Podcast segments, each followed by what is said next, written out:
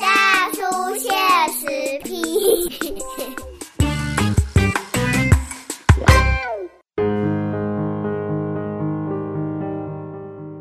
欢迎收听波多联播榜 FM 九九点一大千电台，宝岛区政治笑谈社会事哦，咱这个把大叔现实 P 的时间要来讲什么嘞？来跟咱的台中市政的议题啊，然后咱前几个前几个礼拜都在讲这个我们全国性的很大的议题啊，哈，那我们这礼拜回来看看台中市政卢市长啊的最新的民调，哈，这个应该是天下杂志哈六都的倒数第二名，哎，倒数第二。哦，我们到底市政现在状况怎么样？到底有没有拴紧他的螺丝？哈，特别邀请到我们好朋友台中市议员我们黄守达议员来到我们节目。大家好，我是守达黄守达。嗯，今日咱邀请到守达议员哈，要来跟来讨论下面的议题呢。花博卡，其实大家知道哈，其实在二零一八年的时候，前市长啊林佳龙市长哈做了这个大概三百万张的花博卡，那现在大概有一百四十四万张的花博卡是闲置。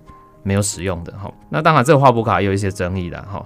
那台中市的审计处已经连两年都提出纠正，所以很多人就是觉得说，哎，我们卢秀燕市长一起米龙博下面作为在这个花博卡上面，那其实前市府团队在设计这一张花博卡一起记名的哦，我嘛有听你去丢哈，要凭身份证去领取的，嘿对，按缅甸那种下列名哈，是记名制的概念，嗯，其实是希望说，比如说各局处哈跟市民有关的政策。它到时候都可以透过这个市民卡、花博卡这张市民卡来施行。比如说，简单的来说，南宫还得十公里还得免费公车这个政策哈。哦，阿哥，比如讲，可能有一些什么敬老爱心的点数都可以在这个的里面使用。当初的设计概念是说，可以让市府的施政精准行销到市民的手上。那包含未来，我们还可以这张卡可以区分市民跟非市民。为五郎涉及不是在台中市嘛？一个人你加塔车，而且加桃楼诶哦。嗯，这个区分市民非市民，它有一个就是可以降低让那个非市民享受同等市府服务的齐头式平等的这个支出，然后那也让这个市府的财政负担可以减轻一点。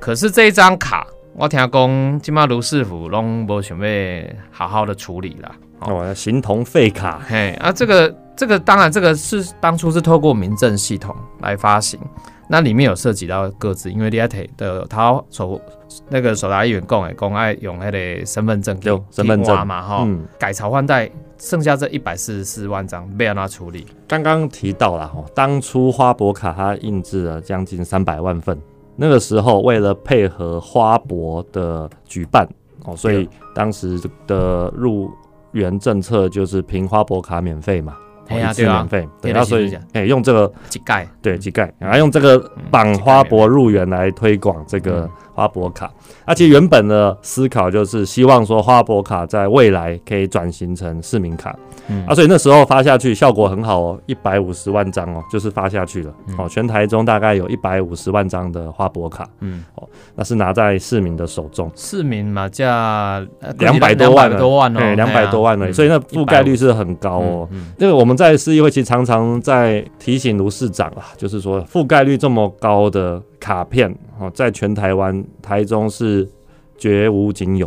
哦。因为像现在市民卡比较有代表性的哦，台北。台北有发，然后桃园桃园也发。行，哦，但桃园已经发很多了，桃园发很多也大概一百多万张而已。哦。然后台北是前几年还在批评，就是说哎花了很多心力推，然后好像才推到就是八九十万，我不知道现在有没有突破百万大关。嗯嗯嗯。啊，所以其实回来看台中这一百五十万张花博卡。能够送到市民的手上，哦，它其实是很了不起的事情。对，覆盖率有将将近七十五趴，也也也透过民政系统去发送。哎呀，啊，等于四个人里面有三个人，你就有拿到花博卡。我自己也有一张，啊，所以这其实是很好的一个政策工具啦。对，啊，所以其实从两年前的时候，我们就一直在倡议说，这个花博卡一定要转型成市民卡。对。啊，所以刚刚钟理也有提到，今年哈这个议题又被重新的翻出来，为什么？因为我们决算嘛，花博的特别预算哦，也要做决算的审查报告，那审计处就特别把花博卡的这个议题呢又搬了出来，他们就认为说，哎，当初花了那么多钱，做了这么多花博卡，结果到现在哦，这些花博卡发到市民手上了，可是却没有哦任何的配套、任何的功能哦，它就是一张普通的卡片。是啊，那所以那个审计处也觉得说这个东西很可惜。对啊，所以我们其实一直在呼吁，就是说台中市政府，尤其是呼吁卢秀燕市长，这个好好的一张卡片哦，不要因为是。前朝做的，不要因为是林家龙做的，我们就限于这种党派的那个门户之见，然后就宁愿束之高阁哦，摆烂不用。对，其实它很多功能啊，像花博卡，它可以做什么？哦，最少最少最少最少，它可以做公车的哦，就是那个市民卡哦，因为台中其实有十公里免费嘛，甚至还有双十公车嘛，哦，就是你只要二十块，基本上在整个全台中怎么跑，早套套对，都走得到。那但这个东西现在是任何人凭游泳卡都可以使用，对啊，啊，所以会有就是，哎，你不是台中市民，你没有在台中缴税，但是你却可以使用这个福利，对那他也没有办法累积说，哇，去养成市民哦搭乘公车的习惯，因为都免费嘛，对，因为公共运输的习惯要养成，对对对对，啊，其实使用者付费的习惯也要养成，嗯，对，然后所以这个东西其实审计处在审计报告里面有提了，是哦，他其实也有明白的指出说这个。十公里免费的政策，哈，其实你已经阶段性已经完成了，对，哦，你这几年已经没有在成长了，嗯，搭公车人数没有在成长，所以你应该要想办法去调整政策，让更多人可以来使用大众运输，嗯嗯，啊，这种时候花博卡就是很好的工具，是啊，它可以干嘛？它可以让拿到这张卡的人，因为你是市民，所以你就凭这张卡，你就可以使用公车的服务，然后你就可以有市民专属的优惠，十公里免费，比如安内，对对对对对，啊，所以。那马上就解决，就是说，哇，现在那个双十公车尾大不掉哦，就是优惠优惠给下去了，你收不回来的问题，你马上就可以解决了。而且这对市库来说很有帮助，甚至对整个大众运输的交通政策也很有帮助。嗯嗯，啊，这只是各种功能其中最简单最基本的而已。对。那除此之外，包括像是哎各各种市民的那种申办服务。那其实也可以用市民卡做辨识啊，好，因为其实很多市民的服务，它的保密规格没有那么高哦。我可能去图书馆借个书，就是各自的保护里面有哪些是市民卡的内容可以处理到？哎，对啊，就是其实是很容易啊，像我们去办个申请个资料，办个文件啊，我们只要有简单的哦凭证去证明说。哎，我是台中市的市民，哎，我就可以去办理了。对对，那所以它其实是一个很方便的工具。嗯那大多数的市民服务其实也都可以透过这样的市民卡哦来处理。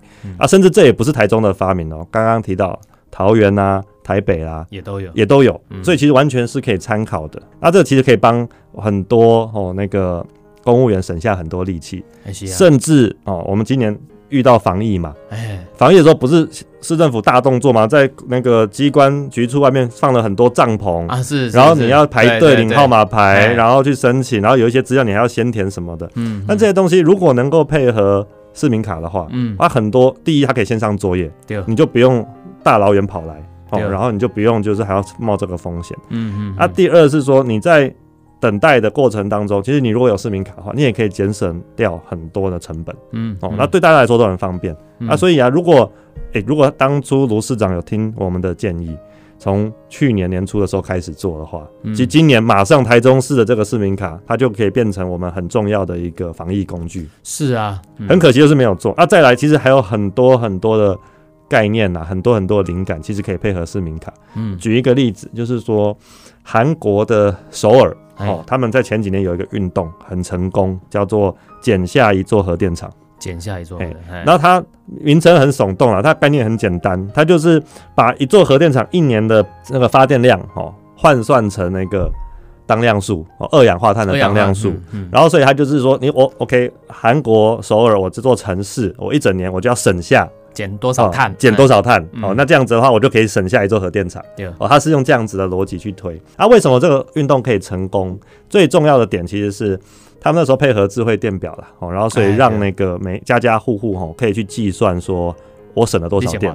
哎，可以换算成哦一个绿能点数，对，就奖励，对，然后绿能点数你就可以做绿色消费。哦，你就可以根据你的点数说啊，我这个月省了哦就是十点哦绿能点数，那我这十点可以干嘛？我可以去搭大众运输系统。哦，我可以去购买一些生态友善、环境友善的东西。哦，然后甚至哎我也可以去那个去资助一些哦就是比较绿色的哈环境友善的生态友善的 NGO 啊公民团体。那它就变成一个可以正向循环、良性循环的东西。那这东西关键是什么？就是你要有张卡，你要能对，你要能够把你省下来的那些电的计算哈。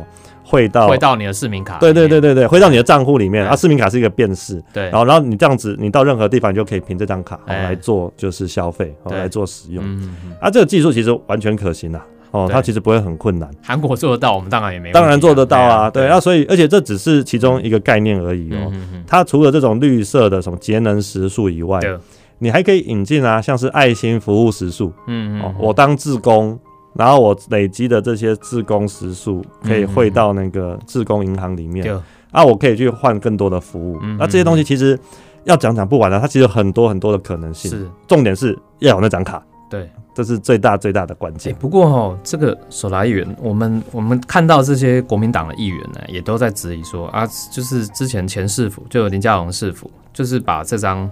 什么这个花博卡当市民卡嘛，哈，那他说可以，就刚刚我们在谈的，整合了一些什么敬老爱心点数也好，或各种点数哈。但是蓝营的议员就说啊，这张卡其实的跟一般悠游卡是讲那个 iCash 还是讲什么这种多功能智慧卡，没什么两样啊？真的是这样吗？OK，这个其实哦，这些这些蓝营的议员好像不做功课呢，他们想他们是想要怎么样？因为我们。最近也在讨论数位身份证了啊，是啊，对啊，那数位身份证哦，它的保密规格就拉很高哦，卡不一样，这个就拉很高哦，因为它还要跟各种功能去结合，对对，然后所以数位身份证哦，它其实你甚至弄丢一张，最近在讨论嘛，对，你要换发爱挂才九百块吗？哦，还是一千块这样子？对，成本加成本很高，对。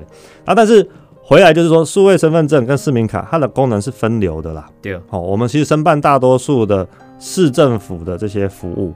其实不需要那么高的规格，嗯，哦，所以你拿数位身份证来比市民卡，哈，其实是有点牛头不对马嘴啦，哦，有点对不太起来，对，哦，那再来则是说，其实前几年我们在谈那个市民卡的时候，其实就有提到一个重点，就是要配合数位治理局的成立，对，哦，啊，这个其实因为智慧城市嘛，对对对对对，希望说可以做智慧城市，啊，这也不是我的发明，这其实当初那个。花博卡在规划的时候，其实就有个配套，就是说台中是要成立数位治理局啊。结果到现在，哦，数位治理局的自治条例已经定好喽，嗯，哦，那所有那个员额都已经准备好喽。结果现在那个卢秀燕市长，哈，他还是不做，嗯，好，我们已经讲了两年了，他还是不做，好，他还是放在这边。嗯，那有数位治理局可以做什么呢？哦，第一就是他可以把这些数位服务整合起来嘛，嗯嗯，那数位整服务整合起来后。凭着这个市民卡哈，他其实你不要用过去那种思维啊，你不要把它当成说这张卡里面什么内容都有，什么资料都有，什么功能都有，不是。我叫搞啦。对对对对对，不需要，而且也不需要，不需要了。它其实是那个你透过这张卡，它可以当做一个哦数位的钥匙。哦啊钥匙。你只要透过这张卡片，它有一个辨识，说哎，你拿这张卡片，然后你是台中市的市民。是。好。就可以了。有了这个数位钥匙，你就可以去启动哦这个数位的服务网，哦，然后你就可以去使用你要用的服务。嗯，啊，所以其实它的功能就是门槛没有那么高啦。对哦，大家其实是有点想太多了。那甚至其实这几年，包括台北都在做的一件事情，就是我们都说区块链嘛。哎，啊，其实区块链技术就是说，不要把所有的资料全部都压在你的这张卡片上了，哦，但是让你的卡片可以当成一个钥匙，啊，可以启动这些服务，哦，然后可以去哦做更多的事。对啊，所以这个其实。如果有数位治理局的话，其实它就可以去解决大多数的问题哦。然后其实也可以去避免说啊，这张卡片是不是哦，它的哦里面承载了很多资料啊，很多讯息啊，说不定什么啊，我这张卡片如果弄丢的话，有人拿捡到了哦，是不是破解啊？我的秘密都被看光了？其实不会哦，其实不会，它其实只需要能，只是要提供一个数位身份的辨识就好了。等到这个东西，其实这几年哈，甚至近十年。都在讨论了，嗯，都在讨论。然后我觉得市政府其实完全有条件来做，只是前提是你要有数位治理局，你要有一个专属的局处。卢市长哈，对，已经你得拢六都倒数第二啊，啊你要个歪歪走，我就刚刚这类代志哈。可能哎，会严格考验他，他还没有下一任状况哈。他真真的是很多市民很失望啦。对啊，就是说你回顾过去这两年，哎，看不太到哦什么具体的改变。那人看了讲，呃，卢市长还要再加一把劲啊。嗯，那先休困者，但呢，后一段节目，大家继续等来啊访问我们的黄叔来源。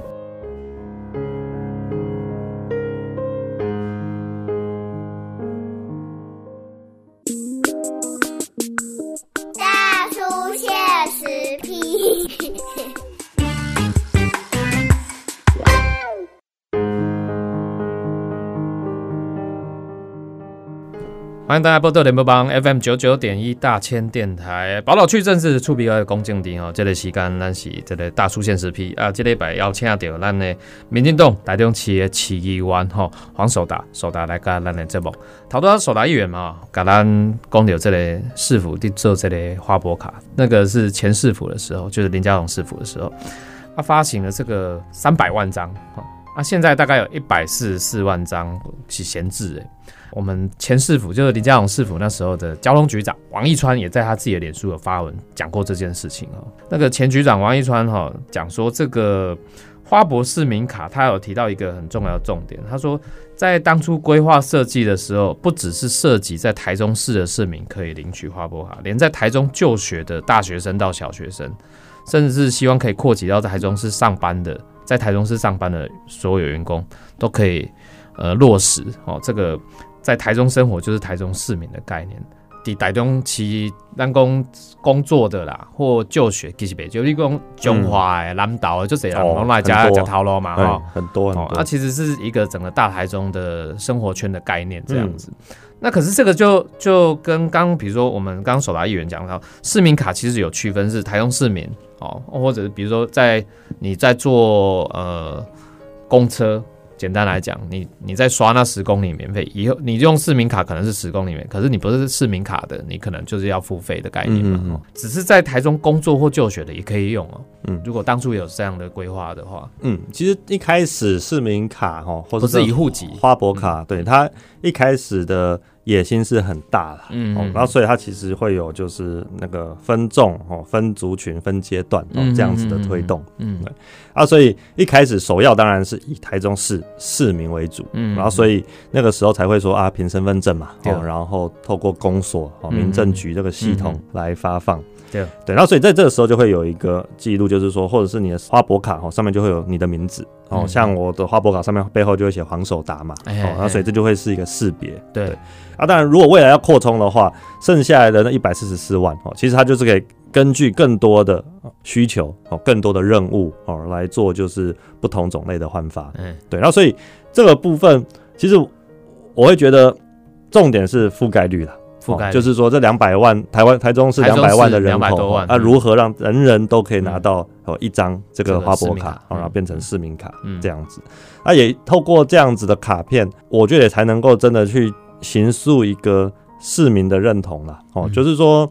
那个什么东西，如果人人都有哈，那当然就不值钱嘛。当然大家就觉得没有那个 没有那个价值。你专属哎，对。但是如果专属的话，哎，你才能够去建构出说，哎，我是市民，那我有这个东西，那我可以用这个东西哦来做什么样的事情？嗯。那回来刚刚提到的双十公车哦，这个免费公车的补助啊，就会是一个很重要的重点。嗯嗯嗯，对。其实这个我们看到卢世福团队哦，就是在这张画博卡，因为今天。刚提到，呃，上一段节目也提到一个很重要的呃概念，就是说现在各个地方县市政府哈都在谈讨论的是所谓智慧城市。嗯，智慧城市里面，其实台中市很早就有通过这个要做数位治理局。刚刚所达议员谈到数位治理局，那可以数位治理局，我们看到卢市府团队可能应该是对于所谓数位治理这四个字，嗯，不上了解了。但因国民党有数位诸葛亮嘞，有好好好多个诸葛亮，这是数位诸葛亮，贵啊贵啊嘞吼！啊，结果因因既然拢有数位诸葛亮啊，啊那对这个数位治理。代际，这样你要不关心？哎，我觉得可能卢市长觉得说，哎，我已经有建设局、文化局、经发局了，我已经有很多个局了，所以已经有数位治理局了。因为你看，的公数位治理这类概念，回到花博卡本身好了。花博卡本身它就是呃，其中数位治理一个很重要的一个算是媒介。对哦，啊，这个媒介，可是你看，我们看到媒体报道说，卢市长曾经说哈。对于这个所谓花博卡这件事情，他说如果还有其他卡啊，未必会使用市民卡来搭公车啊。哈，我刚刚一脸就是讲，他根本的不知，他根本就是把所谓的当初的花博卡市民，他很简简要的认为这只是一张普通的悠游卡。对啊，我觉得他也概念起来那样。对他真的是离这个数位治理真的是非常的遥远了。嗯，那再来也是说，如果有其他卡，未必会使用市民卡搭公车。那可是搭用市民卡搭公车会免费啊？哎对啊，对啊，其他的卡不会啊，对哦，那市民卡会免费啊。你要填一般的其他的悠游卡或者其他的卡片，也就是也对啊，就必须要付钱嘛。啊，所以光是这件事情就凸显了市民卡的重要嘛。哦啊，因为拿市民卡会免费，所以我要拿市民卡嘛。嗯嗯，那我会拿市民卡在身上。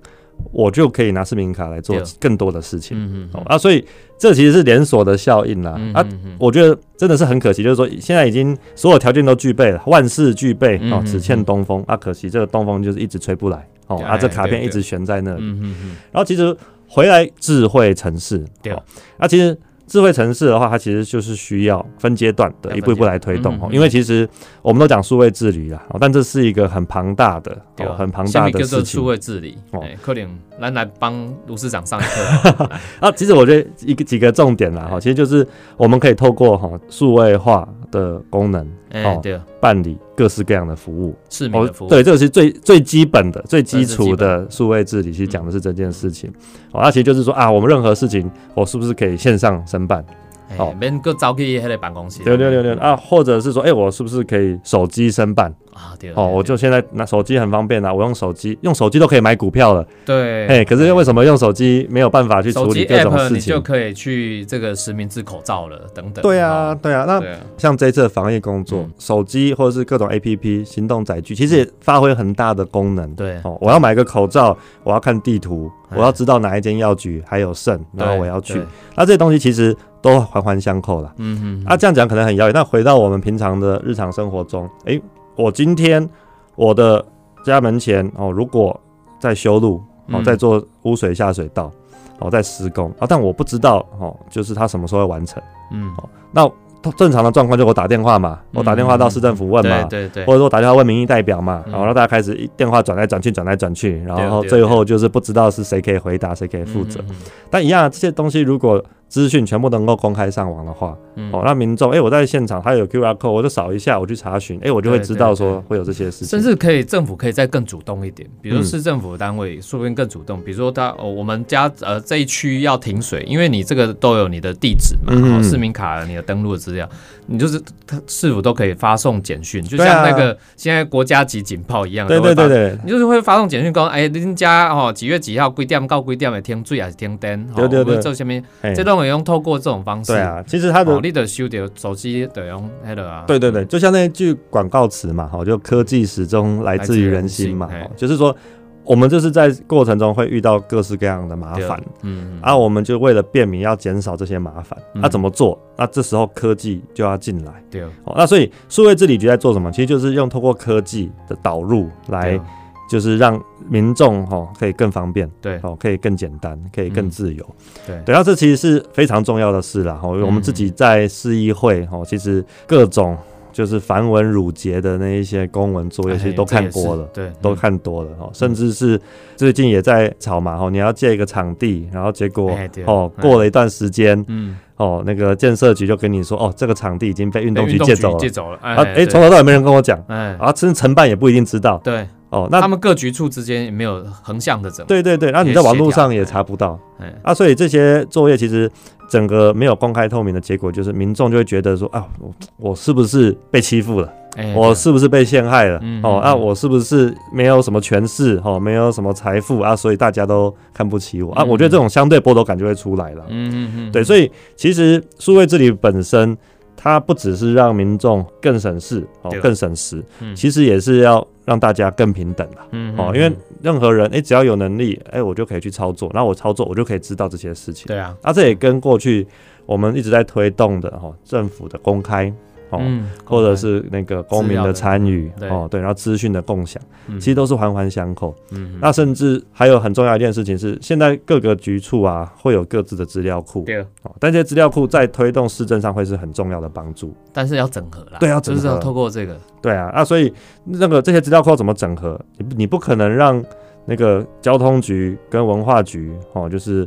自己对接嘛，哦，他们一定做不到嘛。对，哦，但是如果有个数位治理局，把交通局的资料库跟文化局的资料库会整并在一起，哎，我们就可以去讨论呢。交通局的公车路网跟台中市的文化资产分布，哦，我们如果做叠图哦套在一起的话，哎。是不是我们会发现到说，其实有哪几号的公车路线是可以它作为一个文化观光的观光巴士哦，那它可以具备这样子的功能。对，然后我们也可以去算出说，哎，如果有这样子的观光巴士，那它的流量大概是多少？然后我们再跟经发局的商圈分布。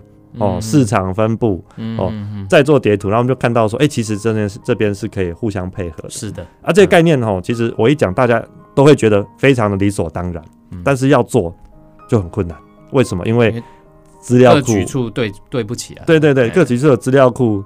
他们没有办法去汇合，会没有办法去统整。啊，所以一定要这个局，一定需要，一定需要。啊！现在行政院也有一个那个数位政委啊，对啊，唐凤。只有一个人啊，哈，数位政委，对唐凤啊，他其实也是在做这件事情，对，那所以我会认为说，数位治理局很重要了啊，也要透过这样子的东西，你也才能够去完成花博卡到市民卡的转型。对啊，因为其实像这个数位治理的。状态啊，比如说我们举例来讲，这次那个台中市的那购物节，嗯，也是那个我之前那个购物节的那个做那个 app，好像也被手达议员一直在哦，我们去年那个编的很用力这样子，然后所以今年他们花了很多哦，就是心力来把这个 app 哦做优化哦做升级。可是这个其实如果当初可以好好。结合我们的这些花博卡、市民卡的功能，其实有更好的发挥。是啊，是啊，甚至是如果当初有数数位治理局的话，哦，这些资料其实是可以做更好的运用。嗯，那我们去年就批评了，你看当初哦，第一年台中勾结第一年的时候做的 APP，然后因为没有做好，然后所以第二年又重做一次。那这样子变成这两年的资料你就很难累积下来。对啊，对，那你要怎么去算？你要怎么去评估说，哎，台中购物节到底有没有吸引到？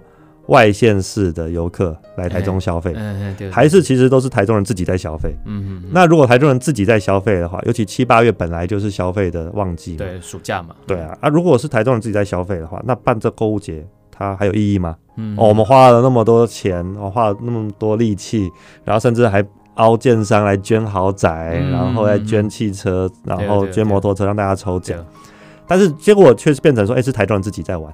然后甚至其他县市的人不知道有购物节，嗯嗯，那我们城市品牌就没有出来啊，是啊，那花这些钱都是白花的，嗯，所以就变得非常非常可惜。对，就是你的资源被白白的浪费掉了，因为当光有这群这个台中购物节这个 app 一样嘛，就是说，他如果好好结合数位治理局，那也许就有更好的发挥。对，那现在的状况是卢秀燕市长好搁置了这个数位治理局，是。想要问一下丑阿远最后一个问题，嗯，这样他有没有法律上的问题？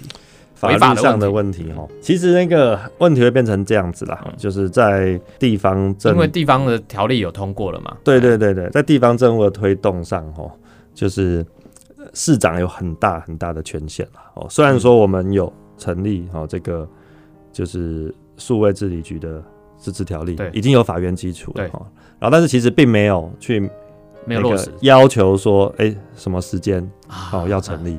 啊，当然，一般在那个地方政务的推动上，不太会去定那个时间啦，哦，都还是认为说这个时间点要交给地方首长哦，让他来判断哦，给就是他让他有一个弹性和自由。嗯，但结果就是，当我们遇到像卢秀燕市长这样子的人的时候，摆烂不做，摆烂不做啊，所以整个局就悬在那一边。对，啊，这个真的就会是你。选错人，你就是必须要承担这样子的后果了哦。因为我们也没有办法在那个自治条例里面把说啊什么时候要成立哦，要聘多少人，全部定的就是清清楚楚。嗯，这个也违反就是我们的法治的那个常态了。嗯，哦，啊，只是说现在就是卡在这边。那我们能够做的就是不停不停的骂，不停不停的讲哦，然后让对，而且重点是让市民知道这件事情哦。如果越多的市民了解到说，哎，社会治理局很重要啊。啊，对台中帮助很大。对啊，为什么卢秀燕卢市长你不做？哦，如果越来越多人了解到这件事情的话，哎，那他就有压力了，他就必须要回应说，好吧，那我还是要来做。啊，所以其实我们现在很努力，就是你看哦，其实台中市议会几乎每一次会期都会有人跳出来，哦，都会有民进党的议员跳出来说，什么时候成立数位治理局？哦。啊，我们就不厌其烦一讲再讲啊，就是希望讲到说，不只是市长要听懂了，对了，不只是各局处首长听懂，也希望全部的台中市民都可以听得懂，因为错过了这个，真的会很可惜。对，所以我们呃看到，其实手拉议员我刚刚起就语重心长的，然后其实他也是真心希望说，我们不分蓝绿，希望说可以。让这个卢秀燕市府的上紧发条，哦，所以站在对台中才好啊。对监督的角度来说，就是都是为了让台中市民有更好的一个呃服务，然后啊，拜托诶，卢秀燕市长，你基本上拢倒数第二名啊，千万唔啊，唔让拄到这个前朝的政策有个安尼，让我逢龙必反呐，吼啊，所以希望讲。呃，这个数位治理局啊，哈，或者是智慧城市，这个比如说里面我们今天谈的花博卡政策，哈，呃，卢建市府要提出具体落实的办法了，嗯，不要在那边好像完全没有作为。那时间关系，今天节目啊，要在这边告一个段落，也再一次感谢我们黄守达议员来到我们大叔现实批，谢谢大家。